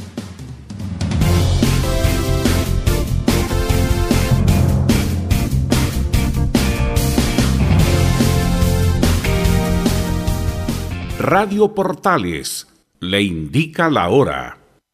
Las 2 de la tarde, 37 minutos. Ahora más que nunca, quédate en casa y disfruta de algo rico sin pagar de más. Somos de la casa, una delicia al paladar. Conoce nuestra variedad de waffles, sándwiches, empanadas de horno y mucho más Contáctanos vía WhatsApp al más 569 5018 3008. Atendemos todas las tarjetas de crédito y red compra. Infórmate más en nuestras redes sociales, en Instagram y Facebook. Recuerda, somos de la casa, una delicia al paladar. Durante esta emergencia sanitaria, realicemos actividades junto a nuestros niños, niñas y adolescentes. Intentemos solucionar los problemas con diálogo y conversando sobre las emociones que surgen estos días. Que ellos confíen en sus padres o adultos cuidadores puede evitar el consumo de alcohol y otras drogas. Si necesitas ayuda, ingresa a senda.gov.cl o llama al 1412. Senda, Ministerio del Interior, Gobierno de Chile. Visita www.radiosport.cl, el sitio web de la Deportiva de Chile. Programas, noticias, entrevistas y reportajes, podcast, radio online y mucho más. Todo lo que pasa en todos los deportes lo encuentras en www.radiosport.cl. La Deportiva de Chile en Internet. Comercial IAC y Compañía Limitada. La mejor calidad mundial en laminados decorativos. Comercial IAC y Compañía Limitada es Pertec en Chile. San Ignacio 1010. Santa Rosa 1779, Avenida Mata 446 y Portugal 501. Comercial IAC y Compañía Limitada es Pertec en Chile.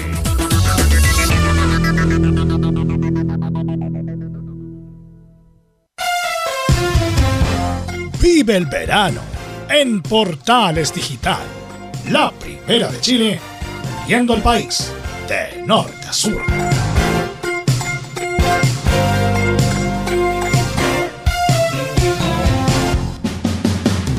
Un acercamiento electrónico a todo lo que pasa en el fútbol. Escuchas Estadio en Portales en su edición central. La primera de Chile, uniendo al país de norte a sur. 14 horas con 40 minutos, 14 horas con 40 minutos. Tuviste un accidente en tu trabajo, te sientes con las manos atadas, te despidieron injustificadamente. En reparación laboral te asesoran y acompañan abogados especializados en derecho del trabajo. Los resultados los respaldan. Consulta gratis a lo largo de todo Chile. Encuéntralos en www.reparacionlaboral.cl y además no solamente una opinión personal técnica del derecho del trabajo, sino además son muy, muy cercanos, muy empáticos con el problema que tienen los que acuden a reparacionlaboral.cl. Bueno, y vamos con la católica. Y si hablamos de la católica, hablamos de Belén Hernández. Belén. Muy buenas tardes, Velus, y a todos los que nos escuchan hasta ahora en Estadio Portales. Bueno, ayer eh, Valver Huerta se, se despidió de, la precordillera de San Carlos de Apoquindo, llegó desde, desde Bolivia a, a la, allá al, al, estadio a despedirse a las Condes, a despedirse de sus compañeros. Tuvo palabras de, de despedida por, bueno, por parte de Luciano Huet, por Raimundo Rebolledo, que fueron eh, eh, subidas a, sus redes sociales.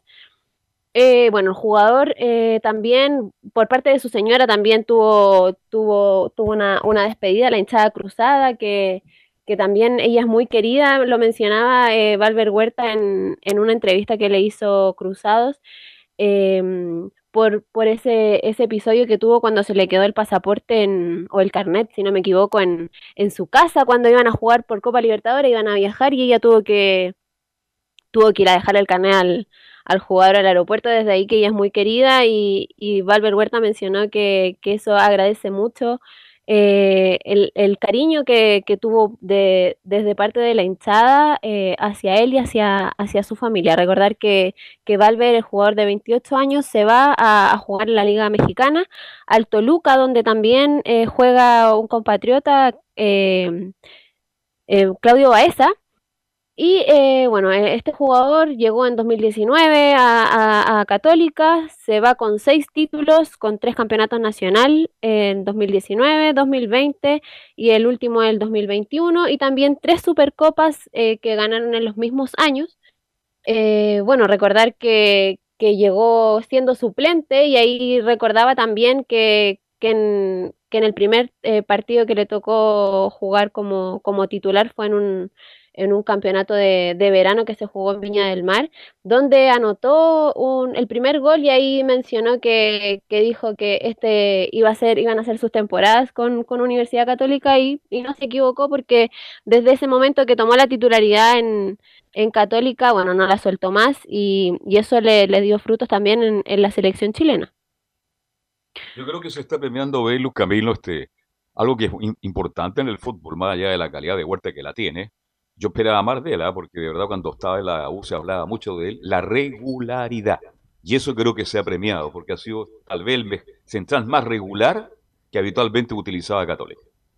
Sí, absolutamente. Lo destacamos, lo destacamos el año pasado y me, fue la faceta, manejando las diferentes facetas, también en el juego, eh, en el juego ofensivo, ahí las pelotas detenía, también tenía, fue muy importante durante las dos últimas temporadas.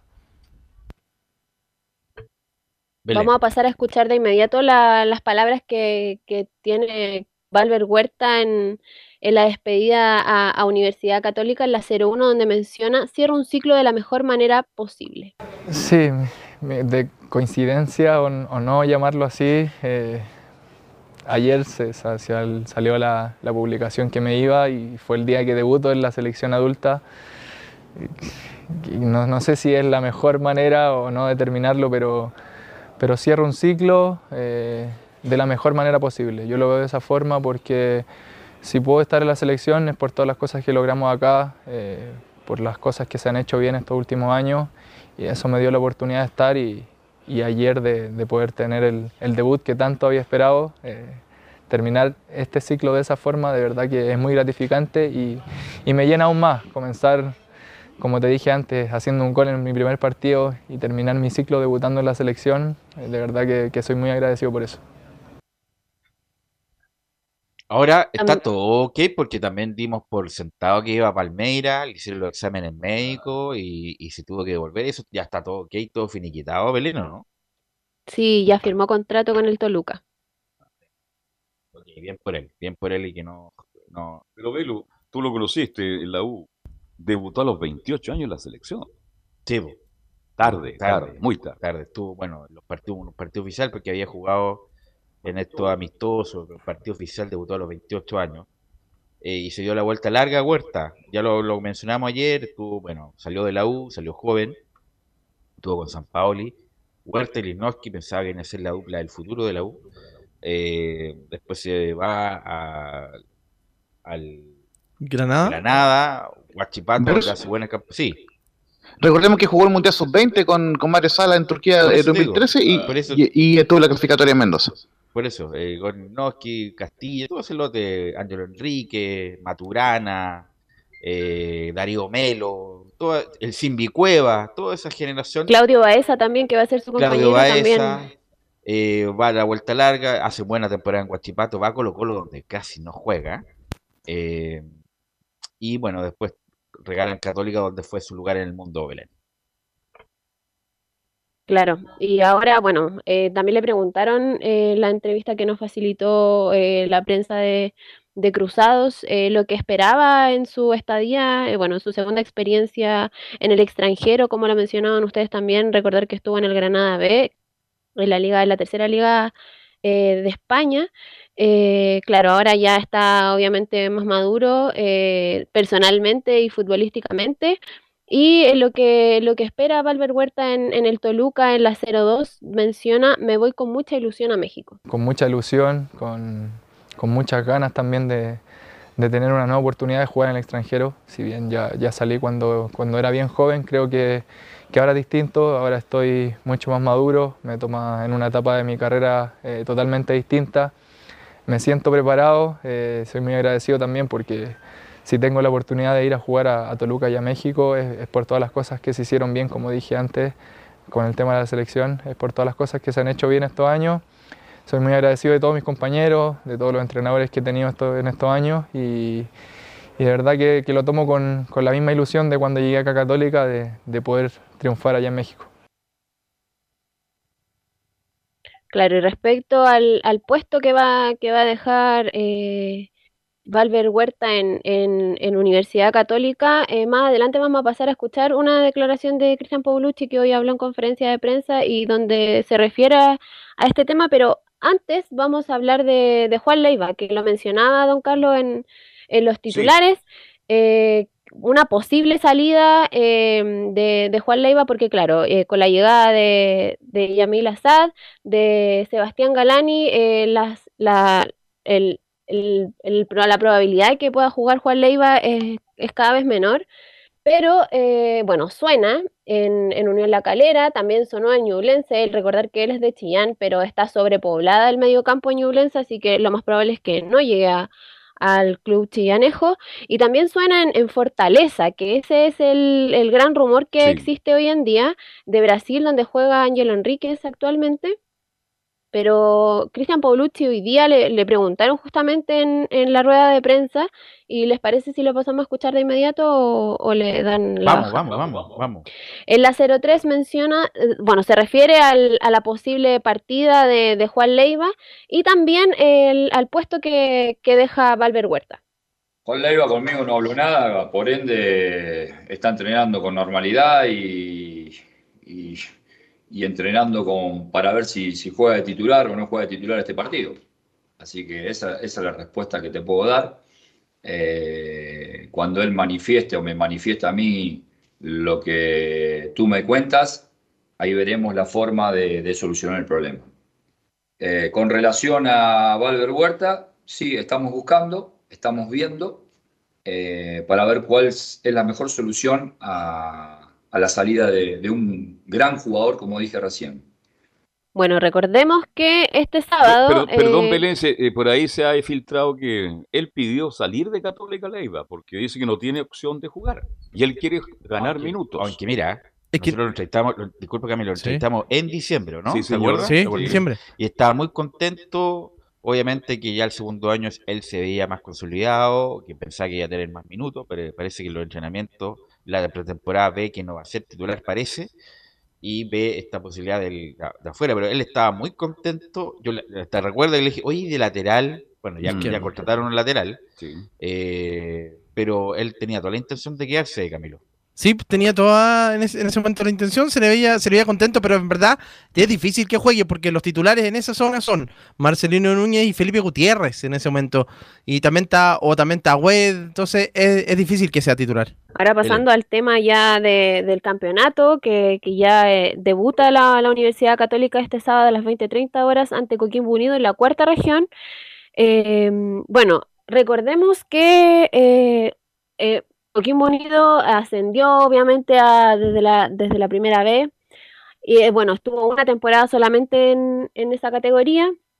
Y ahora han llegado bastantes nom- nombres nuevos, son 19 los refuerzos, contando al, al técnico, a Patricio Graf. Eh, bueno, también eh, volvió a, al, aurinegro, al equipo aurinegro, Rubén Farfán, que Rubén Farfán y Joe Abrigo, que, que los dos venían de, de Unión Española. Em, el otro que, que volvió fue Nicolás Berardo. Em, y Nicolás y Víctor González, que también venía de, de Unión La Calera. Re- también renovó Esteban Paredes. eh, llegó Gonzalo Jara. César Huanca, que es el último, el último refuerzo que, que proviene de, de Huachipato. Y también está en sus filas eh, Felipe Yáñez, el canterano de Colo Colo, que, que disputó ese famoso partido ante, ante el Audax italiano. Perdón, ustedes me pueden ayudar. ¿Quién es el arquero de Coquimbo? Porque como se fue Cano, ¿quién llegó al arco de Coquimbo? Para allá iba, para allá iba a la mencionarle adiviné, la adiviné. Vamos, la escucho. Es un arquero uruguayo, Rodrigo Formento. Formento, ya. Porque Zacarías Pues- López, tengo entendido que está sin club, ¿no? Zacarías renovó en La Serena, muchachos. A renovó al final porque él también quería dejar la- el pórtico de La Serena. Sí, Entonces renovó Zacarías López. Aunque la Serena Coquimbo pasan muchos jugadores, ¿ah? y Coquimbo la Serena igual, no hay como esa esa prohibición tan gigantesca, Belén.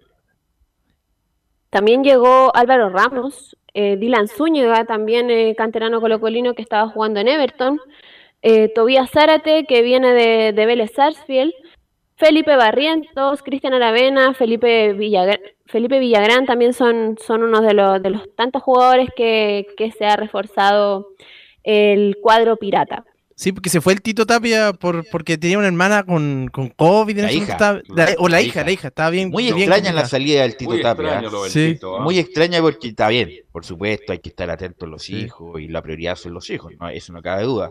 Pero esto no había ser eterno por lo del COVID. No. Entonces, podía haber ido, podía haber llegado y él que subió con Coquimbo, seguir con la con el equipo y con el proyecto. Muy, muy extraño, la verdad. A lo mejor no, no dudo de los motivos, pero a lo mejor hay otros motivos porque el Héctor Tito Tapia no siguió dirigiendo a Coquimbo. ¿Algo más, Belén? Sí, la última de, de Cristian Paulucci, que es la, le, consultaron a qué, a qué universidad católica vamos a ver en este torneo, ya teniendo en cuenta que, que debuta como técnico, o sea, eh, debuta como técnico ya oficial en esta temporada. El la 04 menciona, vamos a ver a la misma católica que vimos en las fechas que nos tocó dirigir. No, vamos a ver la misma católica que vimos de septiembre a, diciembre, eh, esas 15, 16 fechas que nos tocó dirigir. Vamos a ver la, la- idea de la misma, la idea es proponer, la idea es que ser, ser agresivos eh, a la hora de presionar, altos, eh, jugar, tratar de jugar la mayor cantidad de tiempo posible en campo rival, siendo poseedor del, del balón. Esa es la idea de Católica. Vamos a ver una Católica eh, que busque jugar un buen fútbol, como el que mostramos, haciendo eh, en la medida que se pueda muchos goles, como mostramos también de septiembre a, a diciembre, eh, que fuimos el equipo que más goles convirtió. Y bueno, eh, esa es la senda que nosotros tenemos que, que encontrar rápidamente. Mañana vamos a seguir con, con este, en esta previa de que ya el partido de- del sábado entre Coquimbo Unido y la Universidad Católica. Ok, Belén, muy, muy amable, muchas gracias. Eh, ayer lo dejamos dando vuelta prácticamente el último minuto de programa y le quiero preguntar si lo tiene conocimiento que empresarios mexicanos y argentinos adquieren la propiedad del Audax italiano. ¿Tiene algún antecedente adicional, don Laurencio Valderrama? ¿Qué tal muchachos? Renovamos el saludo y justamente, claro, eh, es una información que viene dando vueltas hace por lo menos una semana y eh, lo que hemos podido indagar en, este último ratito la gente de Lauda es que de aquí a la primera quincena, es decir, de aquí al 15 de febrero ya se debería hacer el anuncio oficial sobre los nuevos dueños de Lauda. Esto significa que también sale de la presidencia Lorenzo Antillo, el presidente de Lauda, que recordemos fue candidato también a la, a la presidencia de la ANFP. Mira, según lo que, lo que dice la tercera, lo voy a replicar, son 7 millones de dólares que le van a pagar a la familia Antillo, 3 millones 6 ahora y 3 millones 4 en cuotas de Laurencio. Exactamente, y, que también es un acuerdo de palabra que existe hace tres meses y que se concretó ya en los papeles sobre una inversión mexicana y, o sea, una inversión argentina que también está en sociedad con inversores mexicanos, los que van a estar en el cuadro del auto y, italiano y que también eh, eh, estarían recurriendo a una figura local, que en este caso es un conocido nuestro, como es Rodrigo Robles, el ex gerente de competiciones de la NFP y que también fue director deportivo de O'Higgins de Rancagua. Así que mm, justamente es casi un hecho ya de que eh, el, el Audax será adquirido por estos inversores argentinos que también tienen relación con gente de México. Eh, han sido muy escuetos la información con Audax, justamente conversábamos, ni siquiera hay un comunicado de momento y es porque la gente de prensa de Audax no ha sido autorizado para dar esa información, pero eh, lo concreto es que... Te comento lo, mira, te, disculpa, te comento lo que sale la tercera, que entre los elementos de la nueva transferencia se encuentra la propiedad de la marca, y el plantel completo de jugadores, con excepción de cinco jugadores que, son todavía de propiedad de la antigua administración, cuyas ventas actuales y futuras no irán a la nueva eh, contabilidad del club. Eh, se excluye del nuevo convenio el complejo de la institución verde que tiene en ahí arriba, en Locaña, parece. En Locaña, no, pero, perdón. En, Puente Alto.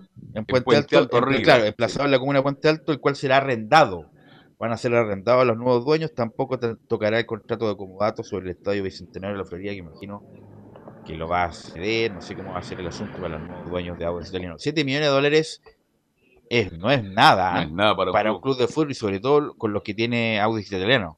Los derechos de televisión, juega en Santiago, eh, capta muchos jugadores de ese sector de Santiago.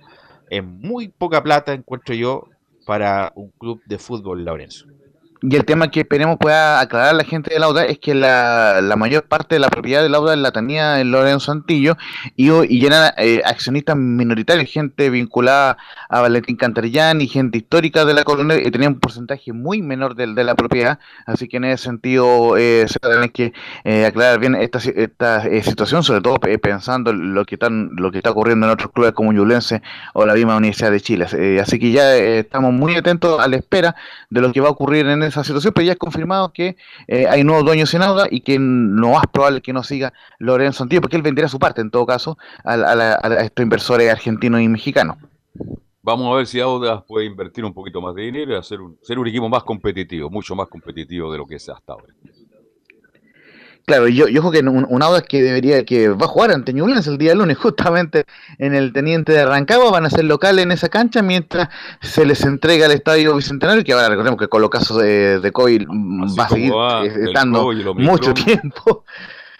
Claro, hay eh, que esperar mucho, mucho tiempo, como dice usted. Así que de momento, a diferencia de, la U, se mantiene el Audax en Rancagua, así que eh, por lo menos le fue bien el año pasado con Peter Sánchez, esperemos que esta vez, por lo menos esperan en. Vita, ¿Quién es el Vita? ¿Quién es el Vita? ¿Dónde está el Vita? Mira, es una muy buena pregunta que se la podemos eh, averiguar para el día eh, de mañana, pero lo cierto es que el Audax italiano está preparando ese partido ante Ñublense eh, y también seguiremos informando durante los próximos días sobre esta venta de, del paquete accionario de Audax italiano. En cuanto a, la previa de lo que Unión Española y Palestino, que ya van a jugar el día sábado, importante partido, recordemos que el cuadro de Palestino ganó 3 a 1 ante la Unión en el, en el último partido que jugaron ambos en Santa Laura. Vamos a ir con la declaración, con declaración que están pendientes de Franco Pardo, el nuevo refuerzo defensa argentino, quien llega a la tienda árabe, dice la 01, soy en defensa fuerte la marca, y en el juego aéreo. Franco Pardo en la 01. Bueno, la verdad que con muchos objetivos nuevos, buenos, buenos desafíos para este año. así que esperamos que sea lo mejor para el club. Sí, soy un defensor central eh, con pierna derecha hábil, eh, fuerte en la marca, fuerte en el juego aéreo y bueno, también tratando de no ser tan rústico a veces. Sí, sí, la verdad que es un salto, un gran salto de calidad para, de- para la persona y también para, para mi carrera futbolística, así que bueno, tranquilo y tratar de afrontarlo de la mejor manera. En lo personal, tratar de, de cumplir con lo que me pide el cuerpo técnico, tratar de, de jugar la mayor cantidad de partidos posible en este año y bueno, desde lo grupal, siempre los objetivos mayores, tratar de, de clasificar a una copa o salir campeón. La, eh, un poco la, la bajada para este refuerzo formaba en Belgrano de Córdoba, en ese club entre 2017 y 2021 y proviene ahora de eh, Estudiantes de Río Cuarto, que juega en la B Nacional en Argentina. 24 años llega, eh, llega libre con un, por un año con opción de compra. Y ojo, un complemento también, que lo habíamos, que no, no sé si lo alcanzamos a informar eh, la semana pasada, Guillermo Soto se lesionó gravemente una fractura de clavícula en, en, en Huracán, recordemos que partió libre eh, de Palestino al cuadro del Globo y estará mm, largo tiempo fuera de la cancha, eh, así que mucha fuerza también para el Guille Soto. Y este viene ya, eh, también eh, tendremos las las conferencias de prensa tanto de Unión Española como de, de Palestino en la breve de este clásico de Colonia y por supuesto lo último que salga de, de Con, esto, con este cambio de los dueños. Ok, gracias Laurencio, gracias Camilo. ¿Algo más? Abrazo. Sí, a propósito, Velus, de la Católica, un ex entrenador, Gustavo Poyete, estaría cerca de llegar a la selección de Grecia. Sí, mira, le- van a hacer un daño ahí los po- pobres griegos. Eh, gracias a todos los que participaron, gracias a Milo Freisas por la puesta en el aire y nos encontramos mañana en otra edición de Estadio Portal.